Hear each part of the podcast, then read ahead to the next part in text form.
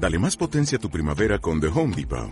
Obtén una potencia similar a la de la gasolina para podar, recortar y soplar con el sistema OnePlus de 18 voltios de Ryobi desde solo 89 dólares. Potencia para podar un tercio de un acre con una carga. Potencia para recortar el césped que dura hasta dos horas. Y fuerza de soplado de 110 millas por hora. Todo con una batería intercambiable. Llévate el sistema inalámbrico OnePlus de 18 voltios de Ryobi. Solo en The Home Depot. Haces más. Logras más. En resumen, vuelve un momento y volvemos. Rodri, tú sigues siendo la voz. Beli, redes sociales y colaboraciones. Guay. De Sergi, Sergi nos ha presentado, pero sigue siendo Sergi. Putas y adúlteras no tenemos, porque ahora somos woke. Pero estoy de acuerdo en que los americanos se tienen que ir. fuera, fuera.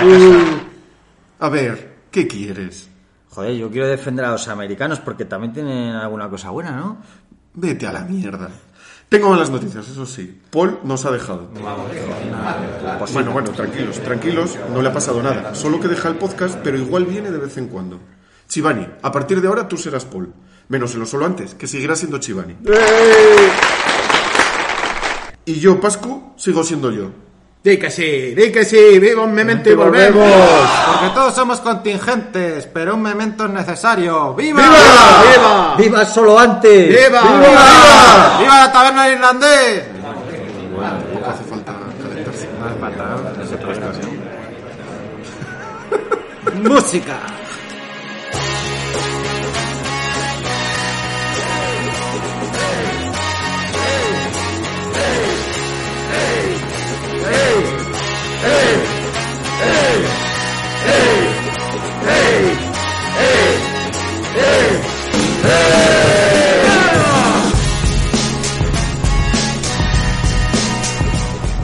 Buenas, ya estamos aquí. Una temporada más. Nos ha costado empezar, pero ya estamos aquí.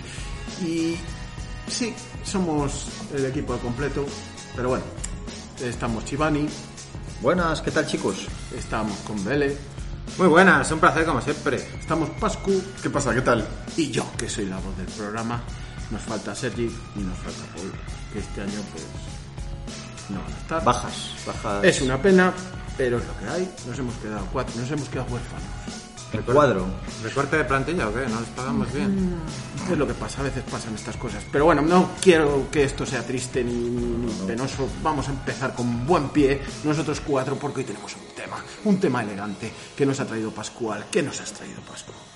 Pues eh, yo para empezar la temporada eh, hemos pensado hablar de José Luis Cuerda, Un buen tema. que, que tristemente nos, nos ha dejado no hace mucho y yo creo que se merecería un homenaje de, de un memento y volvemos. Eh, ¿Y por qué elegí a José Luis Cuerda? Pues sinceramente porque yo siempre es un, un director que siempre me ha gustado, me parece un tío súper inteligente, pero a la vez no sé si porque en sus últimos años de su vida no, no, no fue tan pródigo como, como, como digamos anterior a los 2000 y, y me gustaría ponerle su sitio en nuestra, en nuestra pequeña biblioteca. Lo merece. Eh, porque, bueno, yo en este programa os voy a pedir mucho vuestra colaboración. Quiero que sea muy abierto. y muy coral, como sus películas. y aunque él en, en vida ganó cinco Goyas, eh, dos, dos de productor y, y yo creo que tiene reconocimiento, pero a la vez creo que no sé si para el público profano tiene el reconocimiento que se merece. ¿Vosotros, vosotros qué opináis? Hombre, a ver, José Luis Cuerda es un fenómeno. Sí, pero ¿tú crees que siendo el directorazo que es y lo que ha aportado al cine español, tanto de director como productor, tiene el reconocimiento que puede tener un Bayona, un Amenábar, un... No. nada. También es de otra época, es Hombre, cierto, claro. yo creo que es un percusor, es un pionero de un cine, un cine absurdo, un cine. Pero a lo mejor no llega al nivel. Pero sí que es un hombre de cine. En eso estoy de acuerdo. Y a mí me parece un hombre de cine tremendo, porque ya no hablamos de... que, claro, cuando lo acabas de decir, cuando tú te hablan de José Luis Cuerda, todos recordamos sus películas de humor absurdo, pero... Pero joder, las películas serias que tiene son cojonudas. Claro. No, a mí me parece un director clave, vamos, del cine español. Y lo que pasa que a lo mejor las nuevas generaciones no lo tienen tan mascado como Amenábar u otros, pero vamos, a mí me parece un, imprescindible, vamos, sin duda. Imprescindible. Muy necesario. Historia del cine español, de las mejores películas de la historia de, de este país. eh, se merecía este monográfico. Un crack, un crack. Eh, hay una cosa que me parece curiosa, que no, no creo que esté relacionado, pero que a mí me mola. Recuerda desde muchos, desde hace muchos años es un representante, yo creo, del humor absurdo, de sketches que no tienen ningún sentido, pero que a la vez son tremendamente inteligentes, porque tienen un trasfondo de la leche. Y, y nació, y nació en Albacete. ¿Y quién iba a decir después que décadas después de que él naciese, de Albacete, saliesen tan buenos y tan grandes representantes del humor absurdo español como son Joaquín Reyes, Raúl Cimas, Ernesto Sevilla, etcétera, etcétera? Muchachada Nui, es que es muy representativo Hombre, claro. ese... Bueno, Albacete, Cuenca y alrededores. Sí, Castilla-La Mancha, vamos a decir, manchegos, manchegos de pro. ¿Quién es esa gente? Joder, no conozco a esa gente. ¡Mafia! A mí me parece una relación curiosa, aunque bueno, bien es cierto que Cuerda fue un enamorado de Galicia y de hecho pasó una gran parte de su vida en Galicia, de hecho es hijo adoptivo de Orense, tiene, tuvo una casa en Orense, etcétera, etcétera. Eh, bien es cierto que cuando hablas de Cuerda, que es lo que comentábamos al principio, siempre lo relacionas con su comedia absurda porque realmente él empezó, menos el bosque animado, que no sé cómo lo encuadraríais. Es comedia, pero no es tan absurda, yo creo. Tragicomedia, ¿no? Yo Un lo poco, meto ¿no? más en- Comedia y drama. Hombre, sí que es un poco absurda. También tiene absurdidez. Empezó ahí con sus, con sus Pero maneras. yo puede ser. creo, más bien, yo creo que es un cuento costumbrista, sí, Sí. pero nada, yo no lo veo una comedia, el bosque animado. Hombre, yo lo tiene veo, sus a- momentos. sí, Lo tiene que un pasa momento. es que- a ver, perdona que te corte. No, no, tranquilo. Eh, lo que creo es que es, eh, estamos hablando de una película que, que, es, que es mítica y es un cuento de la vida, porque la vida es también muy absurda. Entonces, que entre en el aspecto absurdo, sí. Pero es que es así la vida. Es que pasan cosas absurdas. Y en esta película pasan cosas absurdas, son personajes absurdos, pero reales a fin de, de cuentas, ¿no? Sí. Bueno, hay que tener en cuenta, luego hablaremos, pero el bosque animado es una adaptación de una novela. Pero yo creo que el bosque animado es una película hermana de Amanece que no es poco, y yo una la veo como una parte más seria y melancólica y otra eh, cachondeo, humor. Pero bueno, ahora la hablamos. Que Bueno, era su segunda película, la primera fue Pares Sinones, y, y con el bosque animado ya creo que ya sí que dio el... El, el, el- Do de pecho. el do de- Pelotazo. el golpetazo, ¿sabes?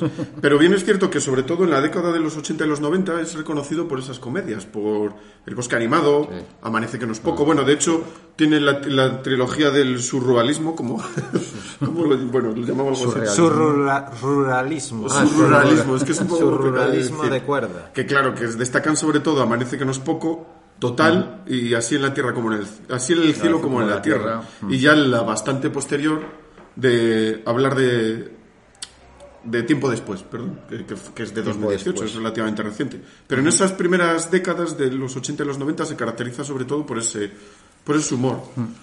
Sus siguientes años fueron sobre todo como productor. Que además él siempre dijo que le dio buenos billets. Porque no sé si sabéis que produjo varias películas de Almenábar, entre ellas Tesis, Abre los Ojos y Los Otros. También fue productor de Los Otros. Pues ahí debió ganar pasta. Efectivamente. Sí, sí, ahí comentó, bien, ha claro. comentado en alguna entrevista que es donde le entraron ver. billets. Y, bu- y buen ojo. Y Coin ahí. Buen ojo y reconocer el Claro. talento y dar la oportunidad a un director novel. La hostia. Pues sí, pues sí, pues sí. De hecho, él cuando empezó a hacer cine fue cuando conoció Galicia y, y fue cuando se compró una finca cerca de Ayariz donde, donde fomentó un- otra de sus grandes pasiones que era el vino. Qué raro. Y, y dijo y decía que se pudo comprar, compró una finca con un típico casero de antiguo y tal y cual, y dijo que se pudo comprar esa casa gracias a los otros, del, del dinerito que entró en los otros, ¿sabes? Pero hay otra faceta que a mí en este inicio me gustaría destacar, aunque luego desgranaremos un poquito más, que es en su cine, en su cine serio, digamos, por llamarlo de alguna forma.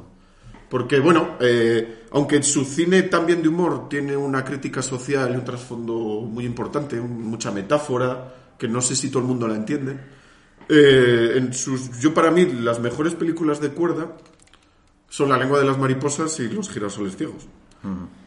Y, y son, más serias, sí. Y son posteriores a su época del humor surrealista y, del, y de su época de productor. Y no sé, ¿qué os parece esa faceta seria de José Luis Cuerda?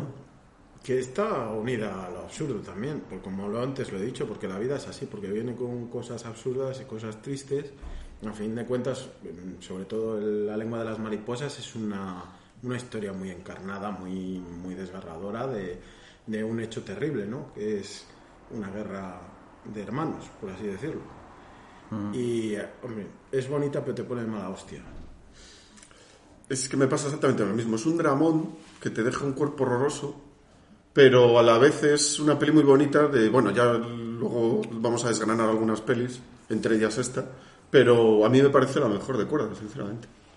Posiblemente. Sin Hombre, ser su sello de identidad, que igual su sello de identidad es el humor absurdo, porque yo creo que a Cuerda se le va a recordar Claro. mucho por su humor absurdo, pero para mí la mejor película de Cuerda es La lengua de las mariposas. Sí, sí, posiblemente sea... sea Aquí así. hablamos de un actor, vamos, un director que, que sabe que se ha manejado bien en los dos términos, porque es muy difícil que hagas una, vamos, que te manejes bien en el tema del humor, además en un humor muy específico que comentaremos ahora que no es tan fácil de hacer, que es el surrealismo, así humor surrealista, eh, ruralismo ahí español y luego hacer películas serias y que estén bien, o sea, que todas cuajen en una buena en una buena sintonía. Y a mí me parece que es un tío, o sea, como director chapó. Chapó porque todas las películas, yo creo que todas las que hay alguna que no he visto que os voy a, voy a decir, porque tampoco, por ejemplo, tiempo después no la he visto, pero todas las que he visto él me han gustado. Todas, o sea, me parece un director acojonante. Yo creo que es un, un director que a lo mejor no tiene unos eh, recursos cinematográficos del copón, pero sí que dan la clave con los personajes. O sea, los personajes de, de cuerda son la hostia.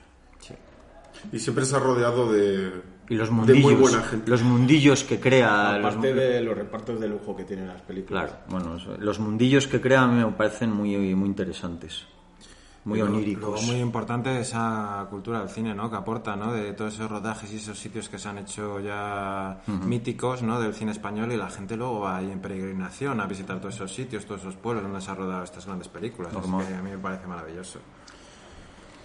Yo creo que es inevitable al hablar de cuerda, pues lo que acabo- acabamos de decir, de, de que siempre se rodeaba, se rodeaba de grandes actores, de grandes guionistas. Y yo creo que es inevitable, si hablamos de cuerda, hacer una mención a Antonio Resines, que fue uno de esos grandes referentes. Antonio Resines. Que siempre tiene esa fama de que Resines siempre hace de Resines, pero yo creo que, que Cuerda fue uno de los grandes directores que consiguió sacar lo mejor de Resines, tanto en el humor, bueno, en el Como, humor, como actoral. como, como, como de actor. Lo decía hace poco Quique San Francisco, bueno, hace poco, hace un tiempo, eh, La Resistencia dijo, Antonio Resines es uno de los mejores actores de España, pero cuando le sale de los cojones.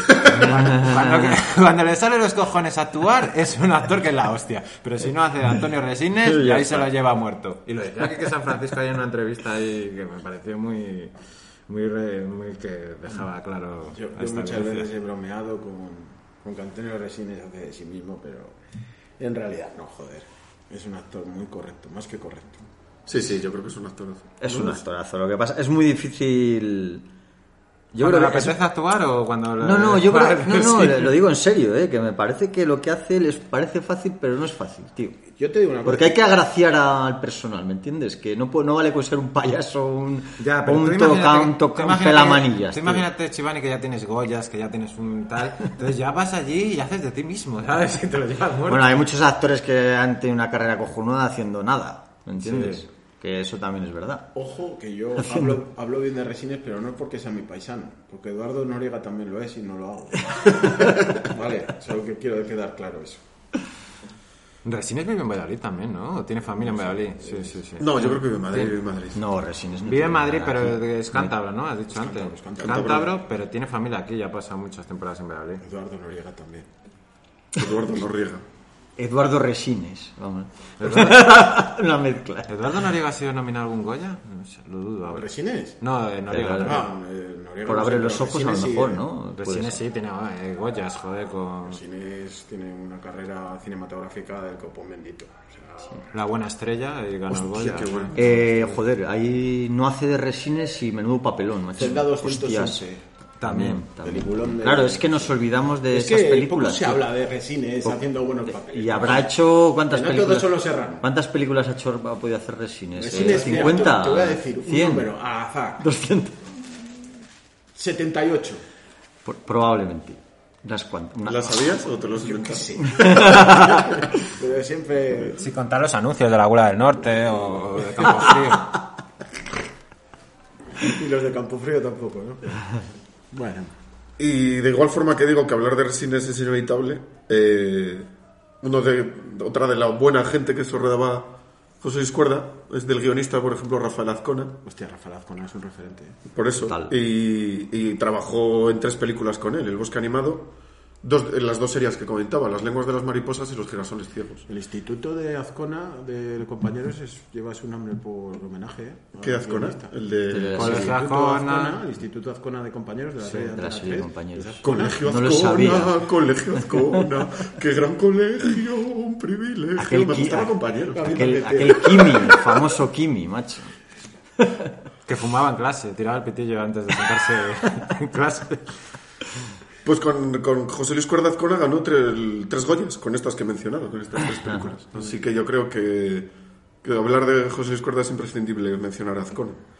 Y bueno, eh, aparte de esta pequeña intro que hemos hecho, eh, a nivel personal, yo las pocas entrevistas que le vi a, a José Luis Cuerda es que me pareció un tipo genial. Porque siendo un genio, porque a mí me parece un genio, porque poder hacer esas películas serias y a la vez esas películas de humor con esas frases, eh, con esa inteligencia, pero él luego en las entrevistas se le veía un tío humilde, un tipo sencillo, que le gustaba vivir, sus pequeños placeres, y, y tanto en su faceta como de productor, porque ya me dirás, las películas que cuando conocí a Menabar le dijo, este no le dejo escapar. ¿no? Hombre, claro, sabía lo que había. Así que me pareció un, tuper- su- un tipo súper inteligente y que tampoco nunca se dio esos aires de grandeza o esa, No, no, no. o esa magnificencia. Y bueno, para hablar un poco, me gusta, yo siempre tengo la cosa eh, de cuando pienso en un director, aunque hay directores que les gusta mucho cambiar de registros, en, en José Luis Cuerda sí que veo un poco de relación en sus películas, ¿vale? Por ejemplo, en su humor absurdo, por ejemplo, a- en algo que relaciona tus, tus- tus películas sí que es el ambiente costumbrista. Siempre le gustó mucho a- sobre todo pues ese rollo. Creo que Amanece que no es poco está rodada en Andalucía, me parece. Pero varias de las otras son, son gallegas, ¿vale? Y, y siempre le daba ese tonillo costumbrista, tanto en sus películas de, de humor absurdo como en Los girasoles ciegos y en La lengua de las mariposas. Y yo creo que eso, esa relación siempre la mantuvo. Incluso en sus películas de humor absurdo también veo bastante relación, porque siempre trataba temas políticos desde un tono muy gamberro. eh, sus sketches tenían mucha profundidad, aunque no lo pareciese, y no sé si eso le hace gracia a todo el mundo. Yo tengo una teoría con José Luis Cuerda. Y es que es el germen de programas como Un país en la mochila y Un país para comérselo. Te acerca, ¿verdad? Te acerca un poco el No día sé, día. lo he soltado. Sí, no, pues tienes toda la razón, porque es la España costumbrista que te Claro, acercando claro. al pueblo, tal. Y él es- son cosas que, que te tocan de cerca, porque quieras que no, cada uno tiene su pueblo, tiene el pueblo de sus abuelos, y son cosas que te llegan y te quedan cerca, ¿sabes? Mira, nosotros estamos en un pueblo, ¿no? Sí. Además, ciudad en dormitorio, pero- habla de una época de España bastante bastante, bastante concreta. O sea, la época de los años 50, 60, 70, la posguerra, y lo hace desde, para mí, diferentes ópticas. Porque no tiene nada que ver para mí lo que habla el bosque animado, por ejemplo, que amanece que no es poco. No sé si me explico. El bosque animado para mí es una peli mucho más, eh, más de, la- de una época jodida de España tal y el bosque animado es como digo el eh, amanece con los pocos es como una reconciliación sabes de la visión guay optimista sabes cómo te digo No, y que siempre le ha, ha preferido contar la historia de alguien de baja clase, por así decirlo, claro. o normalito, que le han gustado más los antihéroes que, que las hazañas, ¿no? sí sí sí sí. No pero y luego además en la, ya lo, por ejemplo en sus épocas más recientes se mete más en el tema político como la lengua de las mariposas pero en la misma época. Quiero decir en la época de la posguerra y tal. Bueno, es que eso es curioso porque eh, aunque con el tema costumbrista lo encuadrarías en una época de posguerra, yo creo que sus películas de humor absurdo no sé si están tan encuadradas en esa época de posguerra, porque por ejemplo cuando hizo Tiempo después, que es la que comentas que no has visto, Sí, esa, ya no puedo juzgar esa. Claro, pues eh, él en, al inicio de la peli te dice que es el 1900, no sé cuánto, el 9900, el 9177, mira, me ha venido ahora. Y, y- y sigue siendo un- un- algo es como una época pos- posapocalíptica, pero sigues teniendo ese aire, Claro, costum- claro, claro. ese aire costumbrista. Y, y de sus películas serias, pues también ves una relación. Yo veo también una relación en su estilo, que es. eh, te presenta mucho los personajes. Eh, el personaje, por ejemplo, en La lengua de las mariposas, eh, Moncho, Fernando Fernán Gómez, el profesor, tal y cual. Y luego llega como. Te, te está presentando toda esa escena costumbrista y luego como lleva, llega al, al cenit de esa escena costumbrista y a ese drama, porque realmente esas dos películas son un dramón con un final horroroso. Y en, y en esas dos películas serias yo sí que encuentro ese estilo, ese estilo de ir presentándote al personaje, quizá incluso de un modo lento, pero que no se te hace lento, a mí por lo menos, porque te cuenta un montón de cosas, para luego llegar a ese momento final tan dramático y que te sobrecoge, vamos. Sí, sí, sí, sí. Así que yo creo que tanto en sus dos facetas, como en el humor absurdo, como en las películas, digamos, serias, sí que le ves un estilo, un estilo y un estilo que mantuvo. Claro, claro. Sí, no, además es, es reconocible. Yo todas sus películas te dicen algo, además, ¿sabes?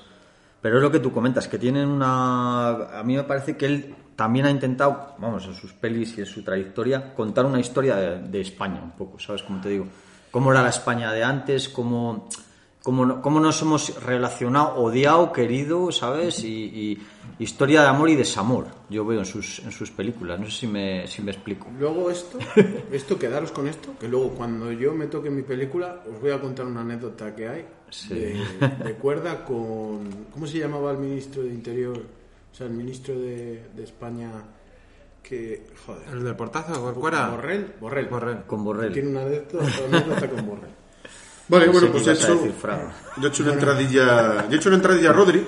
Este año queremos cambiar un poco el formato del programa y los vamos a hacer más cortos, no porque seamos menos, sino porque nos apetece hacerlos así. Vale, que somos muy cortos también. Somos un poco cortitos, Somos hemos, cortos, hemos tenido más. unas bajas importantes. Así que vamos a intentar hacer un formato más cortito y lo que hemos hecho es que vamos a desgranar una película cada uno y así seguimos hablando del estilo de cuerda. Efectivamente. Muy coral. Muy coral, como solemos decir. Coralsen. ¿Quién quiere empezar? Yo mismo, me animo. Venga. Me Dale, animo dale. con. Yo creo que esta peli. Que Con traigo- dos cojones, chaval. Venga, vamos ahí. La peli que traigo es la más representativa, puede ser de la carrera este de, de José Luis Cuerda. Amanece, que no es poco mítica. Amanece que no es poco. Amanece, que no es Que poco. del tiene muchos 19- fans, pero en su día tuvo 1900. muchos detractores. En Película 1988. De culto. De, joder, y tanto de culto, que la gente la sigue recordando eh, y con mucho cariño, yo creo, porque esta peli, bueno, las nuevas generaciones yo creo que ya no la tienen tan... Esto es como lo de chiquito, yo creo que se está olvidando del chiquitismo Yo espero que no se olvide. y cuando hablamos como de, de esta peli, o en este estilo de... Vamos, en las referencias de estas películas, como con chiquito ya nos están empezando a mirar mal, ¿sabes? O sea, están empezando a decir, estos gilipollas de que están hablando, Este, este estos viejales... viejuno, este viejuno de que habla. Pues qué quieres que te diga, pero ellos se lo pierden porque a mí me parece un España. peliculón. Amanece que no es poco del año, pues ya digo, del año 88, pedazo de reparto. 89. Eh, bueno, eh, no lo voy a. Bueno, Anto- eh, empiezo para que os hagáis una idea. Antonio Resines, Saza Tornil, José Saza Tornil, que a mí me Saza parece Tornil, el Saza. era la hostia este hombre. Saza era muy bueno. Manuel Alessandri, un crack. Fe- Fedra Yo- Yo- eh, Lorente. La Bombi. La Bombi, Luis Ciges, que merecería un programa entero este hombre porque es una puta máquina. Completamente de acuerdo. Que logró el éxito con el milagro de Petinto, pero era un, a mí me parece un pedazo de actor. Era el, el padre de Emilio de, la- de Aquino que me iba bien. No, Sí. Luis Ciges era el padre de Emilio. No, que era en su momento el padre de Emilio, pero bien. Un tío feuco que, Luis que Cijes tenía merece- un, un sí. talento de la hostia. Pero Na- es que nadie muy- lo recuerda, muy pero buen actor, Luis ¿eh? Ciges eh, casó a Emilio Aragón y a Lidia Vos en esa serie tan famosa Médico de Familia, en uno de los capítulos más vistos en la historia de España. Pues ni me acordaba, pero Luis Tiges además creo que era de aquí, de Pucela puede ser. Bueno, no, no lo tengo claro eso, pero bueno. Luis, Lo que, Luis sí, Ciges. lo que sí que tengo claro es que Luis Ciges fue a la División Azul eh, obligado, igual que el propio José Luis Cuerda, fueron los dos obligados a luchar en la Segunda Guerra Mundial Joder, pues- contra los rusos. Pues ya, ya entiendo por qué perdieron. y cuentan nazis. batalla los dos y fueron allí obligados a combatir la División Azul, majo.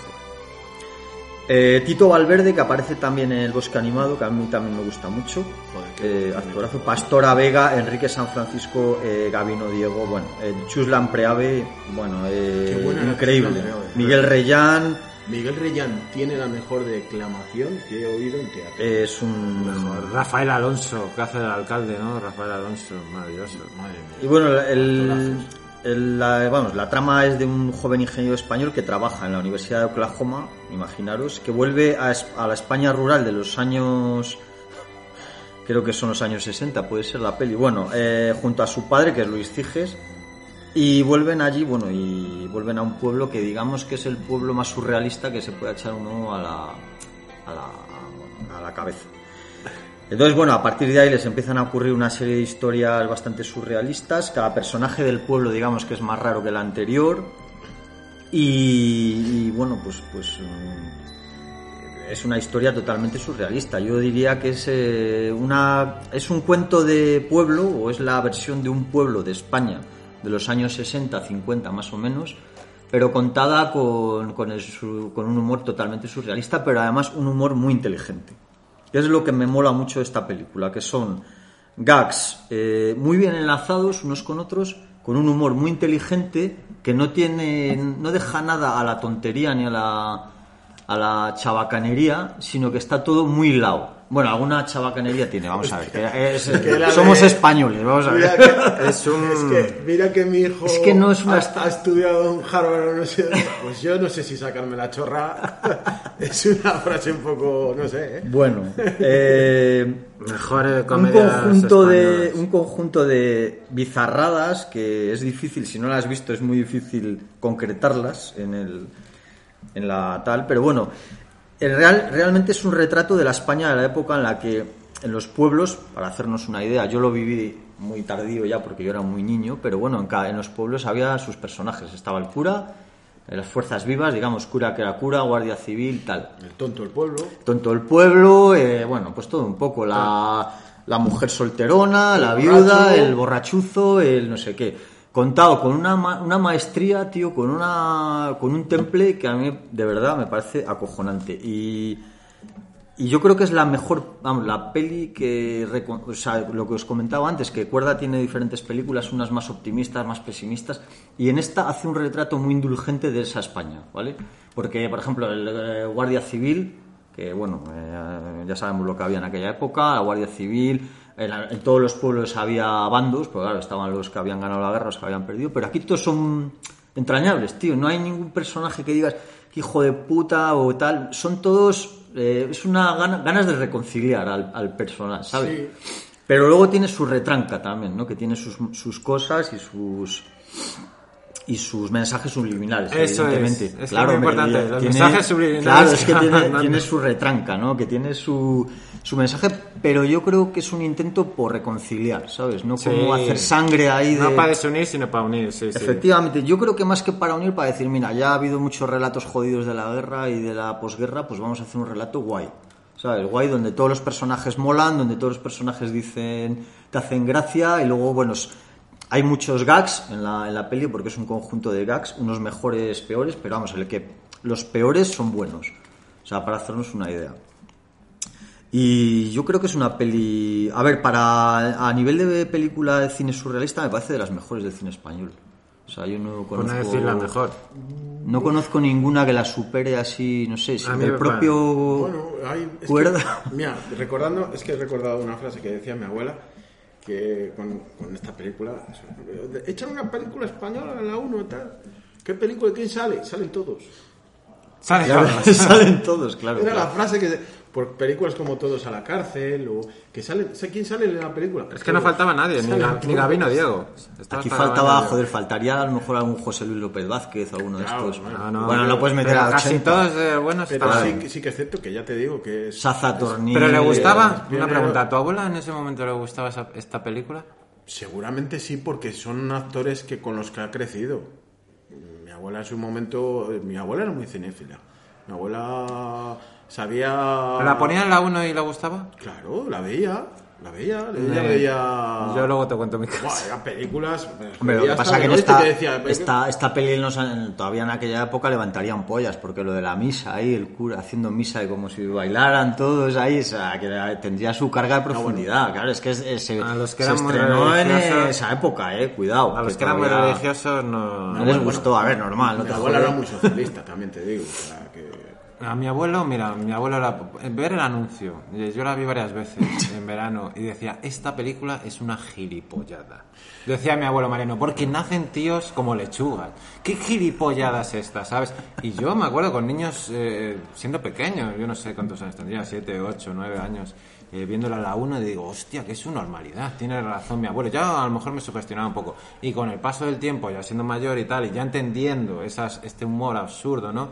Que me parece una obra maestra de- del humor absurdo, ya empecé a apreciar todos esos pequeños detalles, esos pequeños gases, esos tal. Pero al principio eh, mi abuelo me condujo a eso, de, esto es una gilipollada. Eh, sale un tío de como si fuese plantar una lechuga. Y al principio no lo entendí porque mi abuelo también me sugestionó y mi abuelo dijo que era una puta gilipollada esta película que echaba en Ojo, la 1. un En cambio, mi suegro, que paz descanse, era su película favorita. O sea, se sabía los, los diálogos de pe a pa, eh, era súper fan de esta película, era de sus favoritas y de hecho fue uno de los que me la pasó a mí la primera vez, Me acabo de acordar. adulto. Que es un detalle que puede ser importante. Sí, José Luis Cuerda puede ser pionero del cine absurdo, pero no olvidarse que yo no lo he leído, ni sé si es verdad, pero puede, y no te digo que no, que sea fan absoluto de Gila. Porque si hay una persona absurda Sí, y, y surrealista de en el humor en España, ese es Gila. Tiene un puesto privilegiado eh, y habrán bebido de ahí. Total. O sea, No, además tiene mucho del humor absurdo de Gila, lo que pasa que esta es una peli también un poco adelantada, yo creo, a su tiempo, porque la ves hoy en día y dices, joder, si es que esto es... ¿Sabes? Dices, porque hay cosas de- del humor que se está haciendo ahora, además de lo que comentábamos de la hora charante y tal, que es que son calcadas. Y luego hay momentos muy geniales como el del un escritor argentino que copia una novela de Follner. es que son cosas que dices, pero Follner. has copiado a Follner y se lo hizo un que- guardia civil que ya lo te que le gusta Follner en el pueblo. Podías haber hecho Luego, lo del negro que va por ahí, eh, bueno, es que es brutal. Hostia, o sea, hostia, eh, negro, macho. Y además hay una frase que le ve una de las chicas que le dice, no sé, aquí estamos muy adelantados en integración o algo así, le dicen algo, algo parecido a eso. Sí, y eso que es más negro que Copón. Y, y, bueno, eh, momentos geniales, o sea, y épicos. sí. Sí, no, eh, también es muy coral, ¿sabes? Que también Sí. cada uno tiene su momento de gloria, ¿sabes? Eh, no es que destaque, hay muchas películas que dicen, joder, pues estos dos están que se salen y los otros se acompañan. Pero aquí todo el mundo tiene su momento de gloria y tal, y cada personaje tiene su importancia, y por eso me pareció maravillosa. Ya de mayor, ya valorando esta No, lo película como clavan, se lo merece. Sí, señor. Mm, poco más que comentar. Yo creo que dentro de las pelis de humor, así de humor surrealista, me parece la mejor del cine español.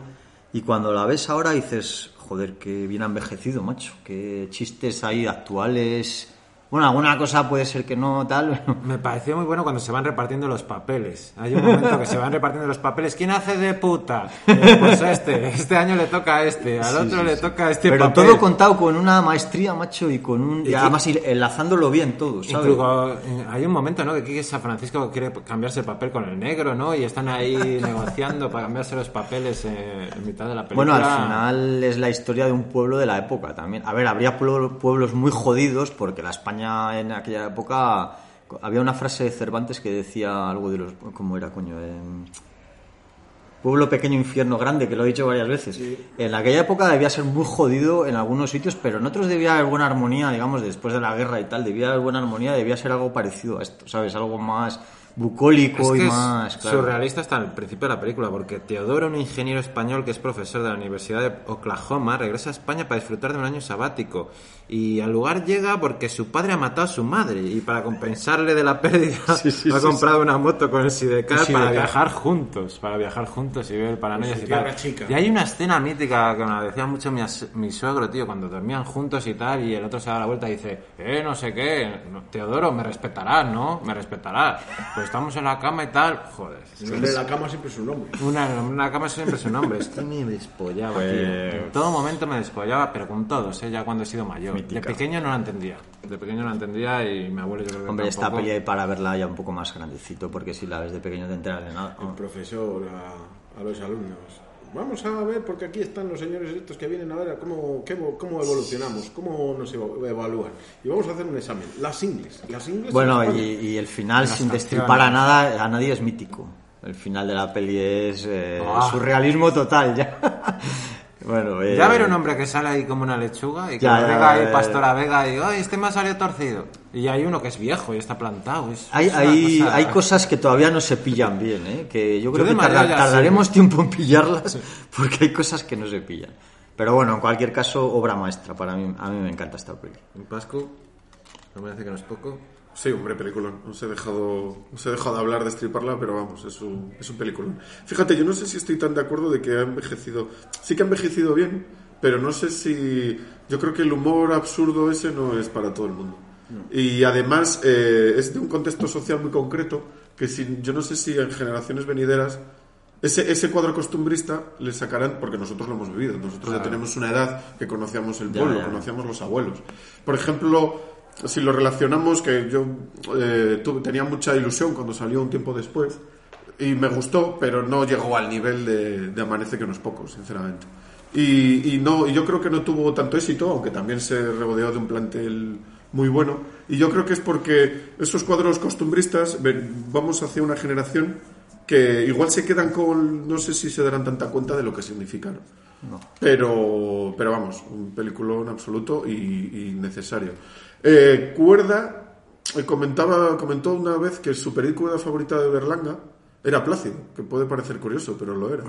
Y veo cierta relación, no en el sentido de que Berlanga era también de hacer todo eh, Berlanga era bastante realista, pero a la vez forzaba mucho las situaciones Ya, y llegaban a ser un poco absurdas y surrealistas. Sí, sí, sí. Y, pero Cuerda, Berlanga sí que era bastante lineal en la forma de contarlo. Y en cambio Cuerda te pone sketch sin sentido, siniestro y siniestro, e incluso un poco metidos a calzador y no tiene una historia lineal en su humor absurdo, aunque tienen relación todas las historias. Pero a la vez yo sí que veo un poquito de Berlanga en, en todas estas películas de Cuerda. Sí, sí, sí, sí, sí. No, pero además el tema que comentas tú es que las nuevas generaciones no van a entender esta peli porque esta peli, eh, estas películas están basadas en una España que ya no existe, ¿sabes cómo te digo? Ahora esto lo más parecido, por decir algo, sería, yo que sé, eh, aquí no hay quien viva, ¿sabes cómo te digo? Sí. Lo entiendes porque sabes el contexto, pero las nuevas generaciones no lo saben porque no conocieron esa época. Entonces les sonará chino mandarín, ¿sabes? O Antes sea, de disfrutar realmente de Amanece que no es poco, yo creo que tienen que ver más cine o saber más de cómo era esa Claro, España. pero es que no la han conocido, ese es el problema. Nosotros sí que la hemos conocido porque hemos vivido en los pueblos.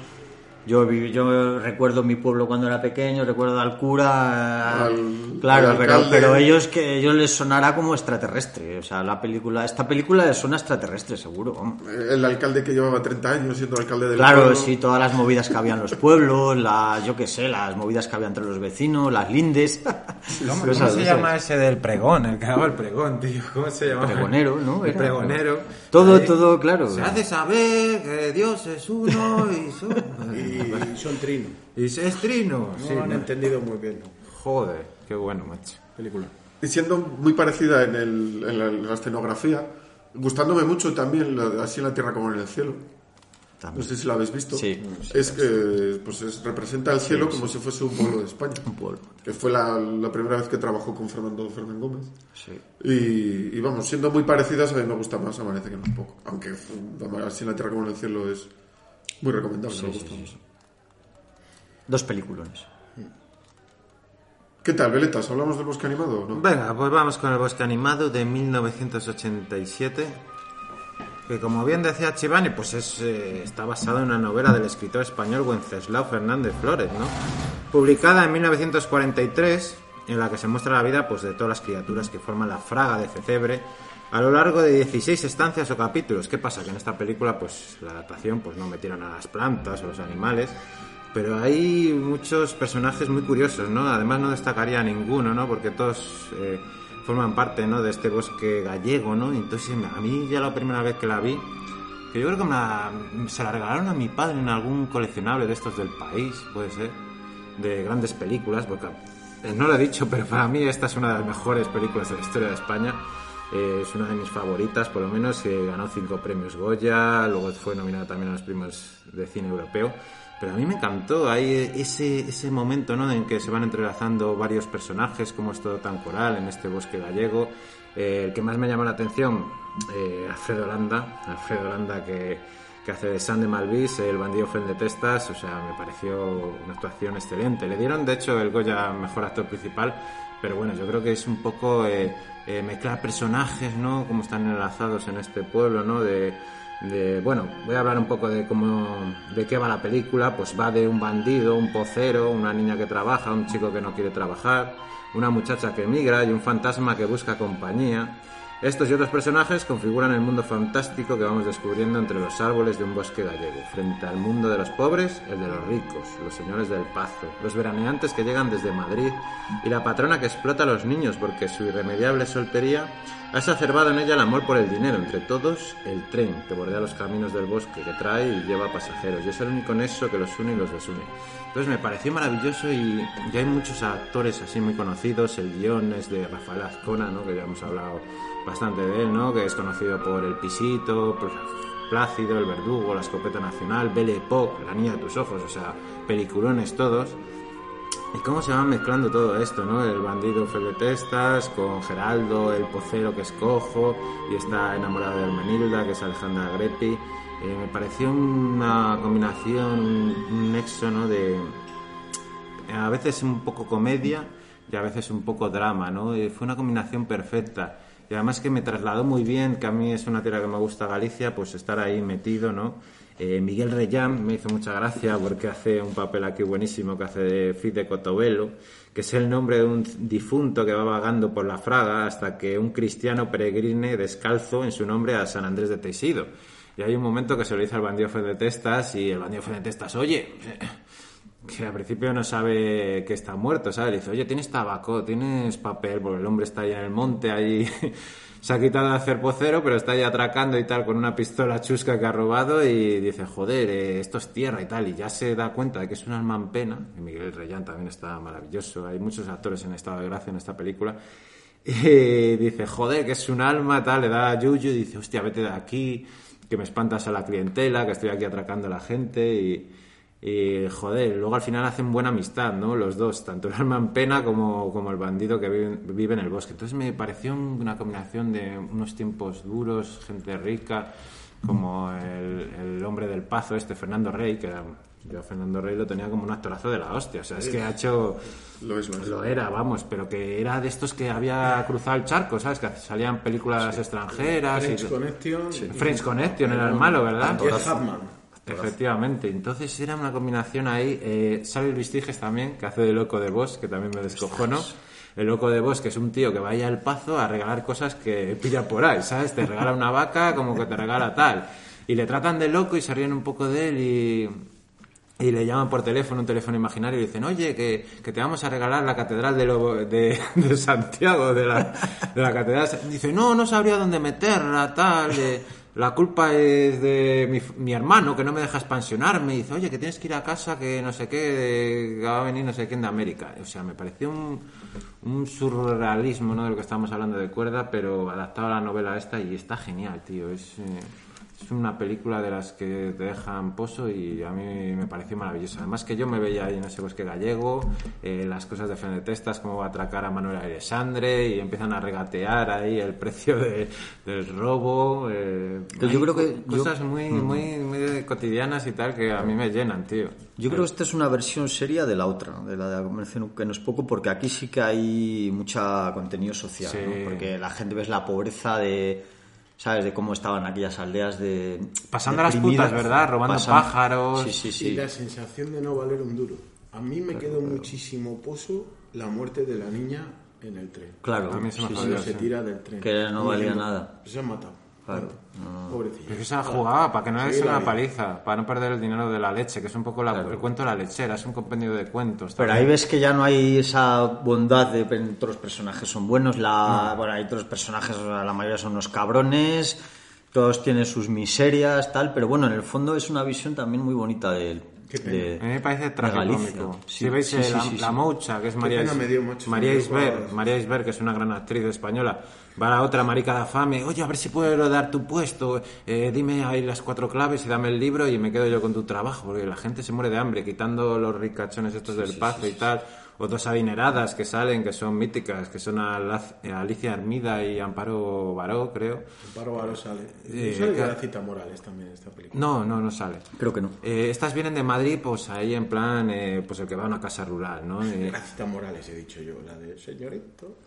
No no, no, eh, Morales no sale. Sale Amparo Baró y, y esta Alicia Armida, que salía en Cuéntame.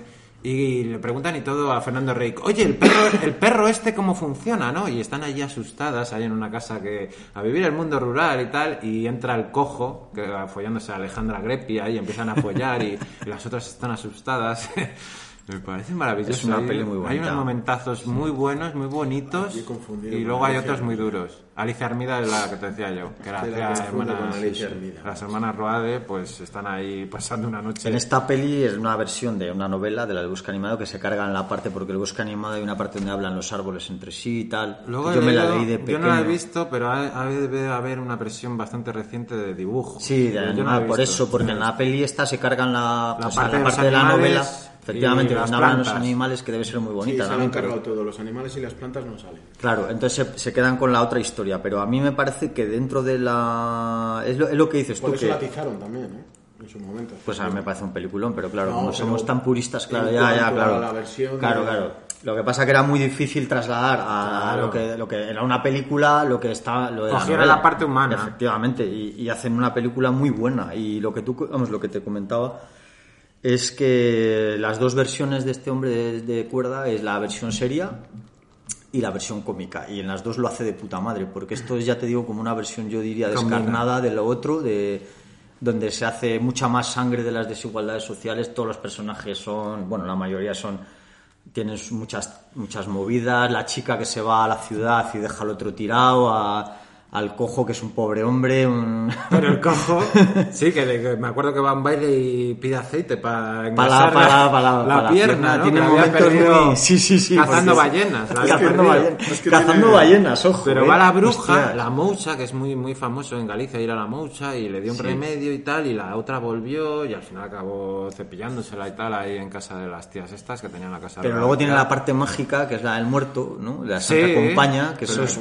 la Santa Compaña es Galicia. Pura y dura, macho. De Galicia. Zamora también. Sí. Sí. Y parte de Cantabria. Pues eso es, vamos, mit- o sea, me parece una genialidad como lo cuenta, tío, con te la traslada muy bien. sensibilidad. Ese, sí, sí, animado sí. te traslada muy bien. Mira, ese muy cabo de la Guardia Civil que está ahí en el estanco y no le deja al otro niño que también pasa hambre comprar el tabaco para el bandido fendetestas.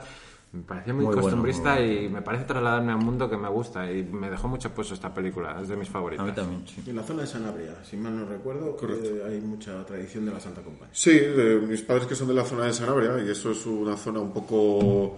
Es un, es un híbrido entre Castilla y, y Galicia. También se habla mucho de la Santa Compañía y esa y esa misma ese mismo entorno de los bosques, de, de, la, de la bruja, de también también es muy parecida. vamos. Las migas. Las meigas. Me gusta Zona de misterio. A mí esta peli me gusta muchísimo, tío. Me gusta la frase esa mítica de me caso en Soria. Me caso en Soria. Me caso en caso en Soria. la vida. ¿No tendrás un poco de papel ahí, un poco de... ¿No ganó Alfredo Landa nada por esta Sí, peli? ganó el Goya. El Goya. Ganaron cinco Goyas, sí, lo tengo aquí apuntado. eh, cinco premios Goyas, película, mejor actor principal, que yo aquí no vería actor principal. El, No, actor, no el actor principal es el bosque en sí, ¿no? El bosque de Cecebre. Eh, mejor guion, mejor música y diseño de La música es Cinco preciosa. Goyas. La música es preciosa. Y luego nominada a Premio Cine Europeo a Mejor Película y Actor Alfredo Landa. Eso que acabas de contar, Jutsu, también es muy representativo en las pelis de humor absurdo de... Esta no, es- no la consideraría humor absurdo, porque No, no, como no, tal no. es, es- hace hace una mezcla Es de esas dos vertientes suyas, Eh, pero sí que, es, sí que es verdad que no, no, no detectas un actor principal. Es como muy de- tan coral que sí que igual tienes un actor que hace un poco de nexo de unión entre todos los sketches o todas las historias que te está contando, pero realmente no ves un actor principal, claro.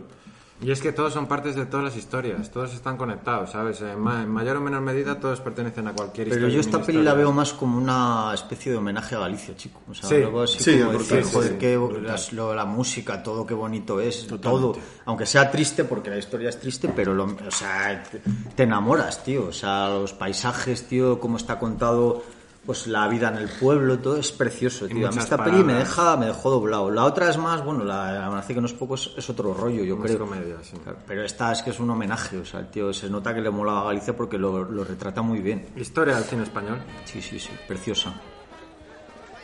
Bueno, pues yo me, me he decantado más por la vertiente seria Dramón. de... Sí, los Dragón Dramón.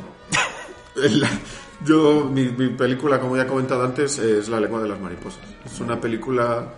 Es una película que me encanta. Eh, ya no solo por, por lo que cuenta, que bueno, pues yo reconozco... A ver, aunque siempre dicen que, que el cine español habla demasiado de la época esa tan oscura que fue la guerra civil, que Cuerda dijo en una entrevista que si se sigue hablando en el cine de la guerra civil, que igual, mira, ahora ya ha decaído un poco, pero si se, sigue si se seguía hablando en el cine de la guerra civil y se seguía viendo películas sobre la guerra civil, igual es que hacía falta hacerlas, es que eran necesarias. Y, yo una de las que más, porque siempre se hablaba además mucho de la contienda, de los, ejércitos, siempre hay del- de la batalla en sí mismo. Pero lo que me gusta de, la lengua de las mariposas es que habla mucho de la parte de de lo que vivían los pueblos, que no tenían tanta información, que empezaban a ver lo que estaba ocurriendo fuera, eh, de la parte social del, del- de cuando comenzó la guerra. Y bueno, pues la película, bueno, un- el reparto destaca sobre todo Fernando Fernán Gómez, que es un Genio maestro. es un genio, un maestro, no hay, no hay adjetivos para este hombre. Y luego eh, lo que hace de Don Gregorio, que es el profesor. Eh, Moncho, que es el alumno. Manuel Lozano, que yo no he visto mucho más de este chico, ¿no? ¿verdad? Y mira que me gustó ese, ese papel de inocencia que hace en esta peli. Muchos mm, niños que empiezan a actuar que dan ganas de que se queden niños porque luego o bien no les vuelves a ver el pelo o crecen y no son tan Ya no es lo, bueno, lo mismo. claro. Y los padres de Manuel, de Mon- bueno, de Moncho, perdón, que son Ramón y Rosa, que son los actores Gonzalo Uriarte y Usía Blanco. Eh, el contexto de la película es en los inicios, en los finales de la segunda de la segunda república, que de hecho todavía hacen celebraciones de la república y tal y cual, y los inicios de la, de la guerra civil, en el que hay un contexto social bastante convulso, en el que están muy enfrentados los republicanos, digamos, vamos a englobarlos a todos juntos, los republicanos, que están, quieren un avance de España, que quieren libertad, etcétera, etcétera, y ese conservadurismo que todavía existe eh, y que se está contraponiendo totalmente contra ese avance. De hecho, en la película lo refleja en el padre, que es más rojillo, que va a reuniones, Sí, pero más cobardón. eh, Sí, eso, eso viene después. Y la madre, que es más conservadora, es religiosa, etcétera, etcétera, pero a la vez sí que ve las partes positivas que está teniendo la República como el sufragio de las mujeres, que eso es, Claro, claro. no tiene ningún sentido. Entonces sí que te muestra esas, esas dos Españas y también cómo eh, en el pueblo, cuando empiezan a llegar noticias de la capital, de lo que está ocurriendo, cómo se empieza a comportar el pueblo alrededor de todo eso.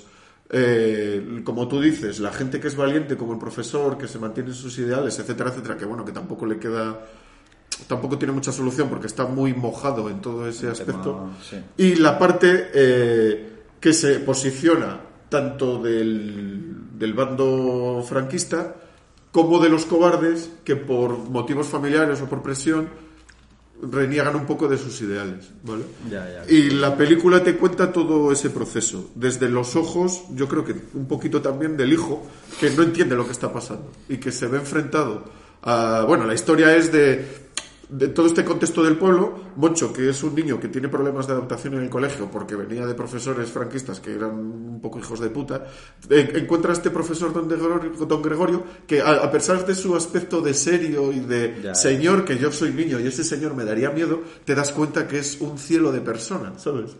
Hay una parte, no sé si te voy a pisar, porque es una escena muy, muy, muy buena. Del niño hablando con el profesor, que le pregunta eh, lo de la muerte. Sí, ¿Qué no, cuéntalo, cuéntalo. Pues es que ahí está reflejada las dos Españas en una pregunta y en una respuesta. Bueno, una respuesta que es otra pregunta, que es cuando le dice el niño, tengo miedo a la muerte y tal, hemos hablado de la muerte, me, me obsesiona un poco la muerte, creo, si mal no recuerdo, estoy hablando de memoria, ¿eh? Y dice Fernando Fernán Gómez, ¿y en casa qué piensa? ¿Qué, pasa, ¿Qué piensa tu padre? Tu padre piensa de una manera ¿Y, tu, y la ¿Y madre? tu madre? ¿Y tú qué piensas? Y ahí está reflejado el momento del crío con las dudas, con las incertidumbres y las dos partes, la del Claro. padre y la de la madre, que representan a las dos Españas. Sí, eso es. Y además, esa, ese concepto que, es, que estaban empezando a implantar los, los, los profesores republicanos y que por eso pasaron lo que pasaron, que era de no, no te voy a enseñar, voy a hacer que tú pienses por ti mismo. Y, y por lo que fueron tristemente perseguidos. Eh, bueno, voy a retroceder un poco la película, la, la banda sonora es de Alejandra Menábar, fíjate. es- Anda, cucho. y bueno, el libro, a mí me, me- me gustó esta película también porque está basado en un libro gallego de Manuel Rivas, que es ¿Qué me quieres amor? Que es curioso porque vienen, es un libro que cuenta varias historias cortas, también ah, historias costumbristas y tal y cual. Y yo ese libro me lo hicieron leer en el cole, de estos típicos libros que te dicen que, que tienes que leer obligado para el trimestre. Pero a mí el libro me encantó. Y son historias muy cortitas, bastante costumbristas. Esta película mezcla como dos historias de ese libro, sobre todo una de las que justamente a mí de ese libro más me gustó, que da título a la película, que es La lengua de las mariposas.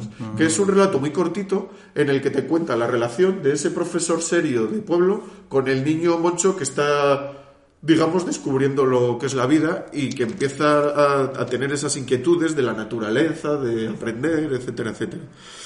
Eh, tuvo 13 nominaciones a los Goya y tristemente solo ganó una, la de guion de Rafael Azcona, que adaptó este libro a la peli, mezclando esas tres historias que os comentaba. Y, y la verdad que la adaptación, eh, si, si leéis el libro alguna vez, es genial porque solo de esos tres relatos Consigue- cortitos consigue hacer ese guion que, bueno, es un guion lineal que te va que está en- enmarcado en las, como en cuatro estaciones, las cuatro estaciones que pasa el profesor con el niño. Y, y la verdad que, que, la adaptación es buenísima. Si alguna vez tienes la oportunidad de leer el libro y luego ver la peli, dices, ¿cómo de estas tres historias ha podido sacar todo esto? ¿no? Ahí está las asignaturas de adaptación textual y narración. O sea que tú refrendas las asignaturas ladrillo. Muy bien, Rodi, muy bien. Y, y, bueno, refleja eh, muy bien la parte esta de la España menos conocida y uno para mí uno de los mayores atentados que cometieron el bando franquista en la República que fue matar porque siempre dice las guerras nunca hay buenos ni malos cuando estás en las trincheras todos hacen cosas aberrantes pero es que esta gente que estaba en los pueblos intentando despertar a España es que no tenían culpa de nada Ya, bueno. y se los cargaron a todos Pero ideológicamente los profesores fueron muy castigados precisamente por eso. La represión franquista se cebó en los profesores republicanos de una manera brutal, por- precisamente porque... Y aunque la- no lo fuera. ¿Eh? Y aunque no lo fuera. Mira luego Eh, lo de eh, cuéntame, se ve... Simplemente repitiendo la frase de alguien en la historia. Claro. Ese tío de rojo. A Claro, tomar por claro. culo. Se La con ellos porque- La ignorancia hizo mucho daño. Porque querían despertar a la, a, la, a la gente. De hecho, las misiones pedagógicas estas de la República eran... El objetivo de las misiones pedagógicas era repartir un poco la tema de la Y adoctrinar, y tal. Claro. adoctrinar. es que lo vemos en Cuéntame, los profesores cómo eran así de franquistas, cómo intentaban adoctrinar a los niños, ¿no? Eh, yo me acuerdo de un jefe, ¿no? Que vivió de aquella época y tal, eh, que me cuenta mucho, ¿no? De cuando el profesor empezó a contar lo de que Franco había muerto y todo eso y cogió a un niño, levantó la mano y dice, ¿qué te pasa? ¿Estás afectado fulanito, marianito? Dice, no, no, es que me cago, quiero ir a cagar. Y cogió el otro y dijo, rojo de mierda, fuera de aquí, absolutamente fuera. Ya, Eh, ¿tú No, esta peli es una peli muy dura, que lo que te decía, lo que decíamos antes, que contrasta con las otras versiones tal de, de- de las películas de, de cuerda. Pero yo creo que también eh, yo creo que él se ha ido, vamos, que a, a esa en esta peli sí se posiciona un poco, vamos, no, como es no, lógico y normal, aunque intenta dar una visión bastante parcial, o sea, bastante imparcial, sí que sobre todo con el final Es un rojeras, ve- el cuerda, co- joder, no hace falta Ya, bueno, pero quiero decir que por lo, menos, por lo menos, ¿sabes? Intenta, por ejemplo, la amanece que no es poco, pues lo que te lo decíamos antes, que da una visión muy indulgente de las fuerzas vivas que realmente eran unos hijos de puta, vamos a hablar claramente, porque los curas y, bueno, la- la- el nacionalcatolicismo se cebó- eran Sí. gente muy, muy, muy intransigente. En los hay- pueblos lo hubo... hay, lo hay que ser muy hábil para meter los chistes así sin, para que pasen la censura, ¿no? Eh, un poco así que pasen por alto y tal. Eh, a mí me parece conmovedora. Eh, Sí, es muy bella, conmovedora, muy sí. dura, eh, pero al final, no sé, es como Jodida, algo de entusiasmo, ¿no? En el futuro y tal, y es una película de niños republicanos. Eh, no sé tú qué sentiste cuando viste la peli, Pascu. Es que a mí por eso me sobrecoge mucho, porque además es un tema que, como he comentado, me llega mucho, mucho a la patata. Y, y claro, siempre, no sé si conseguisteis, os lo quería preguntar, empatizar con el padre. O simplemente le consideráis un cobarde. No, no. Hay que ser valiente para ser un cobarde. Es que sí, me dicho. gusta, me gusta Bien esa- dicho.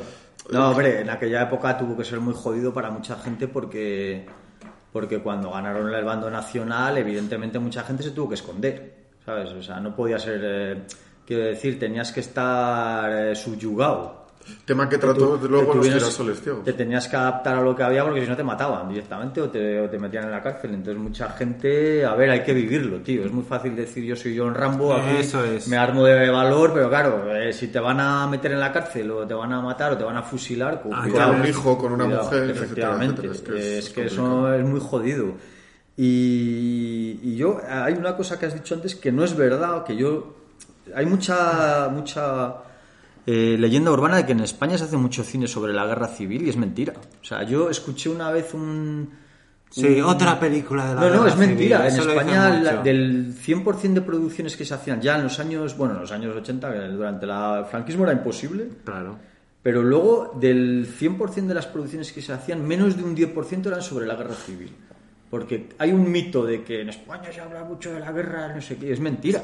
No hay tantas pelis sobre la guerra civil. Y no te cuento ya, hombre, pelis sobre la guerra civil que hablen del, del tema. A ver, eh, a ver cómo lo digo. Pelis políticas sobre el tema de la guerra civil no hay tantas, ¿eh? No.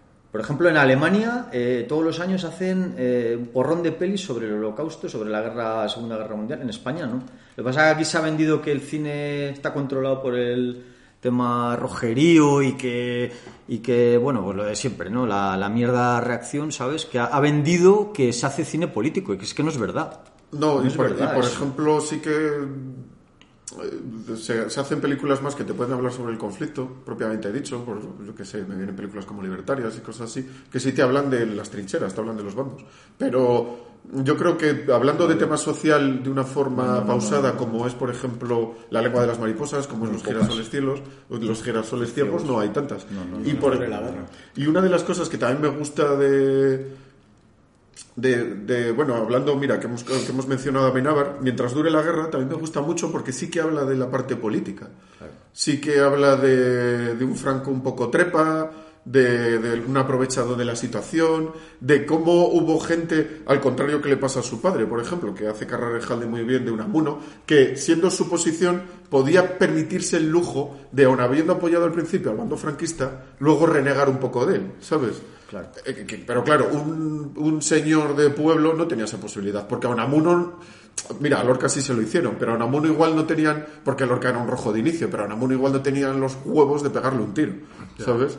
Efectivamente. Y muchos, sí. No, no, sigue, sí, continúa. No, no, si simplemente iba a decir eso. Y que si tú realmente te pones a pensar, aunque nos han metido en la cabeza a los que les interesa que hay tantas películas que tratan No, no, este es que tema, no los hay. realmente no hay tantas.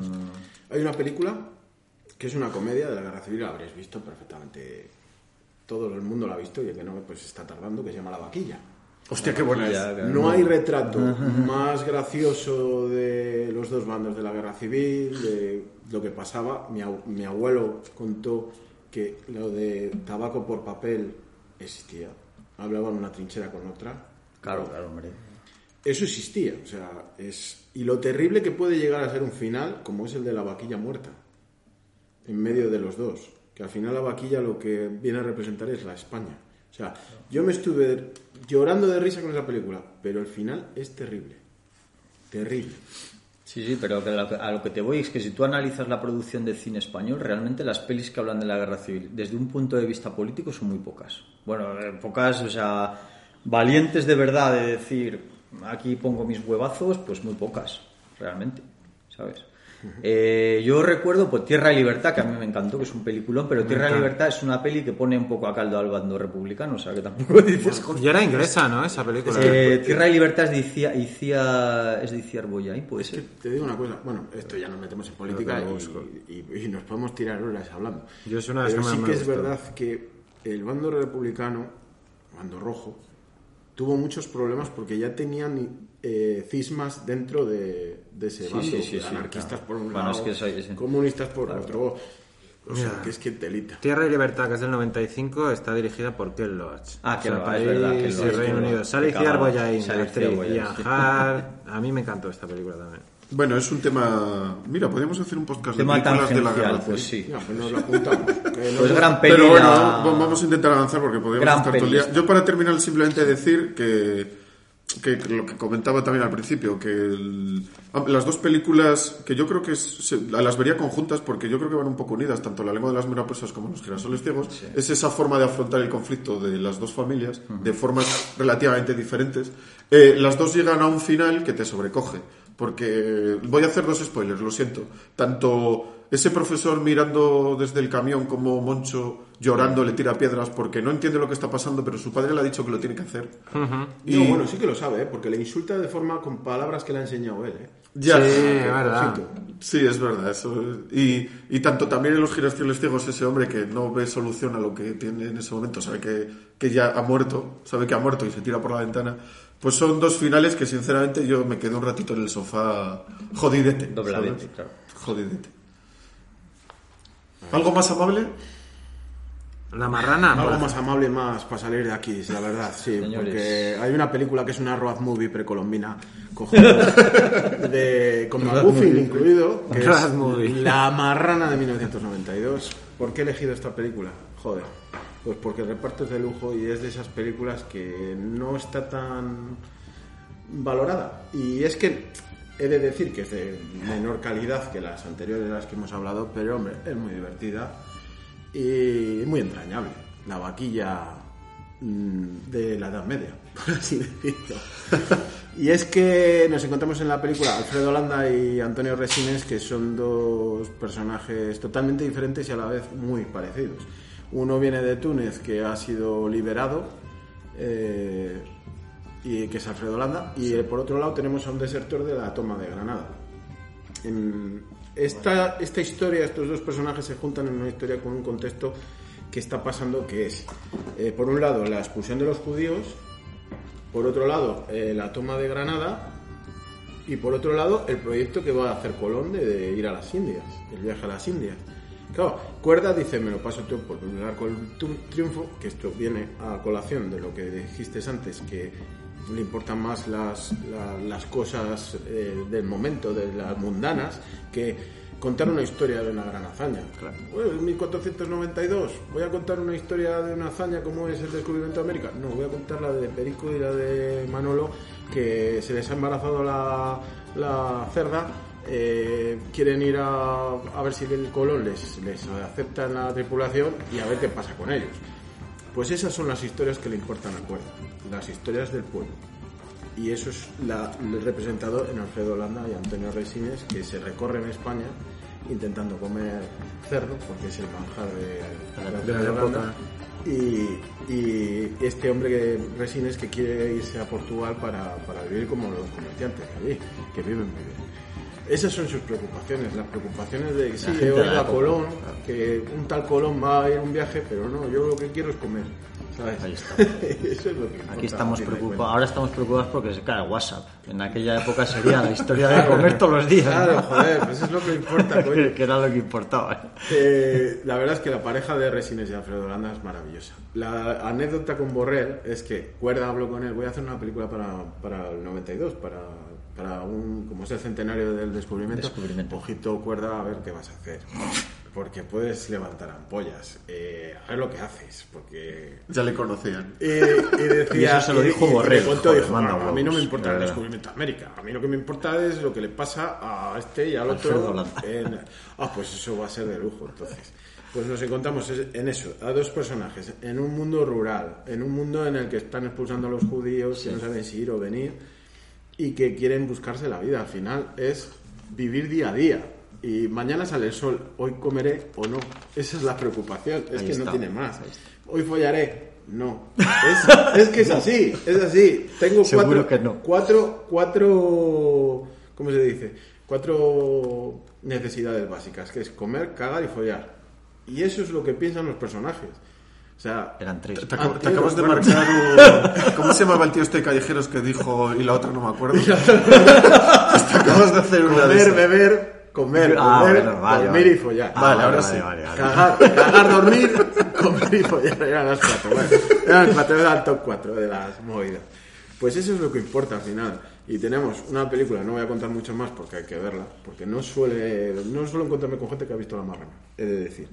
Pero bueno, sale Alfredo Landa, sale Antonio Resines, sale Fernando Rey, sale Manuel Alessandré, sale Ga- eh, Cayetana Guillén Cuervo, preciosa, sale Gran Wyoming, Hostia, jovencito. Y Agustín González. Agustín González Agustín haciendo de González. ciego. O sea, tienes un montón de. de Alicientes. alicientes para ver la película. Es que es un peliculón, en serio. Hostia, En pues yo me voy a confesar. Es la única de cuerda que no he visto. Pues, Ah, pues es tienes una que maravilla. verla porque- Yo la vi en su día, no me Eh, acuerdo muy es bien, muy pero es- es lo muy que he dicho es muy escatológica, tiene desnudos gratuitos que a lo mejor le dices, joder, ese pezón ahí. ¡Qué pinta! Bueno, eran otros Aporta, tiempos, aporta. en 1992. Yo eso es un punto positivo, siempre firmo Affinity. Bien, bien. Eh, uno de los puntos álgidos de la carrera de Alfredo Landa, ¿no? Sí, De sí. la. Goya, Alfredo Goya. Landa- Alfredo Landa es un personaje muy importante, ¿eh? Gana el Goya este es año. muy sí. importante porque el landismo que, que creó el landismo. O sea, Una corriente. poco se habla de Alfredo Landa en Alfredo España. Sido un puto Yo crack. creo que hay cuatro actores contados, bueno, hay muchos, pero cuatro contados que sí que se, si hubiesen cruzado el charco, Hostia, acabo de decir una cosa. Un puto crack hizo la peli del crack. Sí, sí, sí. Efectivamente. Que es Ah, mítica. papelón, papelón. Alfredo Landa, Fernando Fernán Gómez, Sí, sí, sí. eh, ¿cómo se llamaba el Fernando Rey. el que hacía de gangoso de puta madre? Que sale en Torrente haciendo el padre, ahora mismo no Tony. Leblanc. Tony Leblanc. Tony. Tony. Y José Luis López Vázquez, si llegan a cruzar el charco, partaco. lo parten. Son actores de la hostia. Luego está Sacristán, que son buenísimos. Aquí en España hay unos actores de la hostia. Sacristán, yo... Sacristán. Alfredo Landa yo me, me quedaré siempre con Fendetestas, tío. Fendetista. Para mí es Fende, ese- me caso en Soria. Para tío, mí muchos. Pero yo ese papel lo bordo, tío. Y eh, bueno, el de la marrana también. A ver la marrana, que además tiene un título que es... Yo no me acuerdo muy bien de esa peli, tío. Me pasa lo mismo que, que alguna, la de la lengua de las mariposas no me acuerdo muy bien. Pero la de la marrana tampoco. Me acuerdo del papel de Alfredo Landa, que me gustó mucho, tío. Ya la quiero volver a ver. Película, película. Así que bueno, pues ahora, si os parece bien, pasamos a... Vamos con la sección de moda. Cuéntaselo a un memento. Vamos con ella.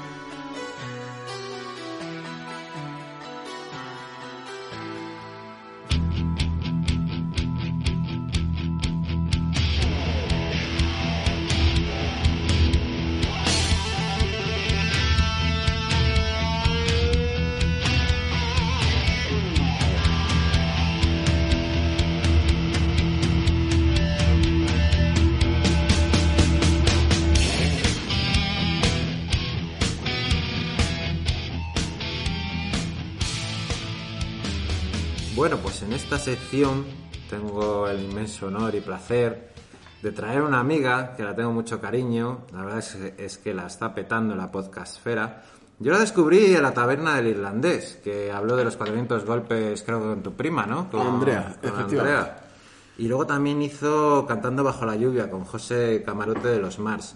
Si no habéis escuchado a mi amiga Misery Ratti, tiene un maravilloso podcast que se llama Hablo de cine por Misery Ratti, donde te habla de cosas de cine pues que no, no estamos acostumbrados a los podcasts, ¿sabes? Historias curiosas, eh, maravillosas, actores y directores de los que no se hablan. Por ejemplo, eh, me viene a la memoria, así a bote pronto, Sharon Tate, otro programa de Chulan Preave, otro de Chicho Ibáñez Serrador. Me acuerdo en Navidades que todo el mundo estaba con podcast navideños y todo eso.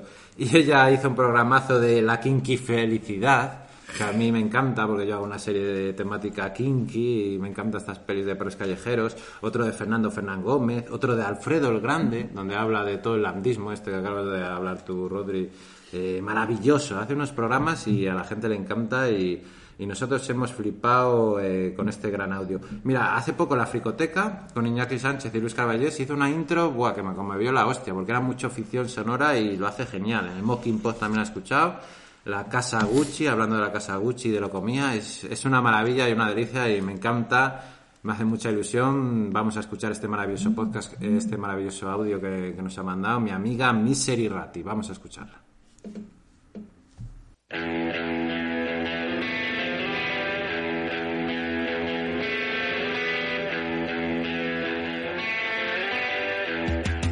Hola Mementers. El otro día Bele me invitó a participar en el programa para compartir mis pelis favoritas de José Luis Cuerda y mi respuesta fue un afirmativamente sí. La vida del cineasta albaceteño fue un guion basado en el humor, la ironía, lo absurdo y una notable sabiduría, y a pesar de arrancar numerosas sonrisas a los espectadores, no fue un director de comedia. El cine fue su pasión. Ahora que tras su muerte se suceden los reconocimientos para el director, hay quien piensa que recibió pocos en vida para los muchos méritos que reunió. Sin duda, lleva razón, y aunque Cuerda diría sobre los premios aquello de a nadie le amarga un dulce, no se planteaba poder o no recibirlos. En junio de 1969 se presentó al examen de la Escuela de Cine. Hizo mal el examen y suspendió, pero tozudo, como siempre fue, se presentó una segunda vez. Tras pasar la primera prueba, llegó a la entrevista con un tribunal, pero enredado con uno de los miembros del mismo en una discusión con tintes berlanguianos para disgusto de cuerda, tampoco aprobó. A la tercera no fue la vencida, porque con un cabreo del 10 nunca más se presentó. Me vais a perdonar, pero no puedo decir cuál es mi película favorita. Valoro mucho y muy bien cada una de las que he visto, pero por nombrar algunas diré El bosque animado, La lengua de las mariposas o Los girasoles ciegos. Por supuesto, Amanece que no es poco, su película más personal, rodada en Aina, Lietor y Molínicos, tres pueblos de la Sierra del Segura a los que puso en el mapa cinematográfico a ellos y a un buen número de extras y actores secundarios oriundos de Albacete. Después de varios meses de rodaje y montaje, José Luis Cuerda no pudo asistir a su estreno, otra surrealista escena más en su vida. Fue un viernes y 13 de un soleado mes de enero de 1989, en el hoy ya desaparecido Gran Hotel de Albacete, pero él se encontraba en su casa de Madrid, en cama, aquejado de una hepatitis por comer unas ostras en mal estado. Aún así, pudo mandar un mensaje en el que decía Sin rubor, creo que se trata de una película inteligente, jubilosa y una miaja borde. Para mí es mi mejor película, la que tiene más cosas buenas y menos malas, por eso quise rodarla aquí. No pensaron lo mismo algunos críticos albaceteños que en la prensa local lanzaron varios dardos contra el director que le dolieron y mucho. Hoy, en cambio, hay unanimidad dentro y fuera de Albacete en alabar su amanece que no es poco. Dos días después de su muerte, Juan Cruz escribía en El País que cada escena de esa película en concreto era un verso rescatado de Dante o una frase dicha por Platón al oído de los arbustos, miraba a los ojos de la realidad para transformarla en una metáfora de espuma o de barro. Esa película tiene su firma, como si firmara un lienzo del bosco, una película que era una mano pintando, la mano de cuerda. Si tuviera que resumir la obra de José Luis Cuerda, yo tomaría prestadas unas palabras de Jardiel Poncela. El arte de hacer reír se basa en exponerle al público cara a cara sus propios defectos. José Luis Cuerda no había nacido en ese momento, pero esas palabras parecían estar destinadas a él. Soy Misery Ratti y encantada de haberme pasado por aquí.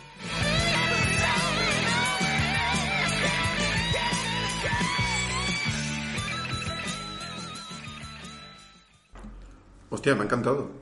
Eh, qué, bien, qué bien montado, qué bien hablado y qué forma de sintetizar más buena y, y qué juicioso. Si lo sé, dejo yo de decir chorradas al principio, pongo esto y a tomar por el culo. Muchas gracias, Es qué que, es, bueno. es que es una obra de arte, porque mira que yo la tengo mucho cariño, la considero muy amiga, pero en tan poco tiempo, ¿sabes? Eh, la música, las anécdotas que nos cuenta, que no se queda con ninguna de José Luis Cuerda, porque José Luis Cuerda tiene muchas buenísimas, ya ha destacado unas cuantas buenas, pero cómo mete la música, cómo te cuenta esas anécdotas de José Luis Cuerda, cómo suspendió, ¿no? Eh, ese examen en la escuela de cine y a la tercera lo mandó a la mierda, y cómo ha sido siempre un gran director y de los mejores españoles, así que me alegro mucho. Miserirati de iniciar esta sexta temporada que se dice pronto contigo porque es un inmenso placer y me alegro de todos tus éxitos. Es que es como escuchar la radio, algo maravilloso. Bueno, pues no sé si tenemos redes sociales esta semana, porque es el primero. Hay que leer las del año pasado, no sé cómo va. Yo creo que pasamos. Bueno, pues sí, que además nos hemos Ya, a partir de este mm, programa Iniciamos. más redes sociales. Borrón y cuenta nueva. Eso es. Y nada, si os queda algo en el tintero, este es el Nada, momento del cajón desastre. ¿Algo de José Luis Cuerda, Pascu? Descansa en paz, sabio. Me caso en Soria. ¿A qué hemos llegado? La pasta o la vida. ¿A qué hemos llegado? Ha sido un gran programa, Ha chicos. sido un programa mm, contingente y Con- necesario. ¿No? Sí, ¿Se señor. decir? Eh, sí, ha sido un- como el memento. Contingente. Contingente. Hostia, a ver si ahora no, no nos vas a. Contingente innecesario. Somos contingentes, pero. un- ¡Ah, Pero José Luis Cuerda es necesario. Porque todos somos contingentes. Todos somos contingentes, pero un memento es necesario. José Luis Cuerda. Tenemos cuerda para rato. Ya te digo. Era necesario este podcast. Me alegro de haber hecho este programa porque era necesario y contingente. Bueno, que la próxima vez más historias, más películas, Más feliz. más relatos aquí en un memento y volvemos. Por ya no está, pero vele, ¿por qué volvemos? Porque nunca me acuerdo de olvidar. Eso es. Hostia, ¿la clavado la primera? Memente. ¡Venga! Venga, venga, Mongues, ahí.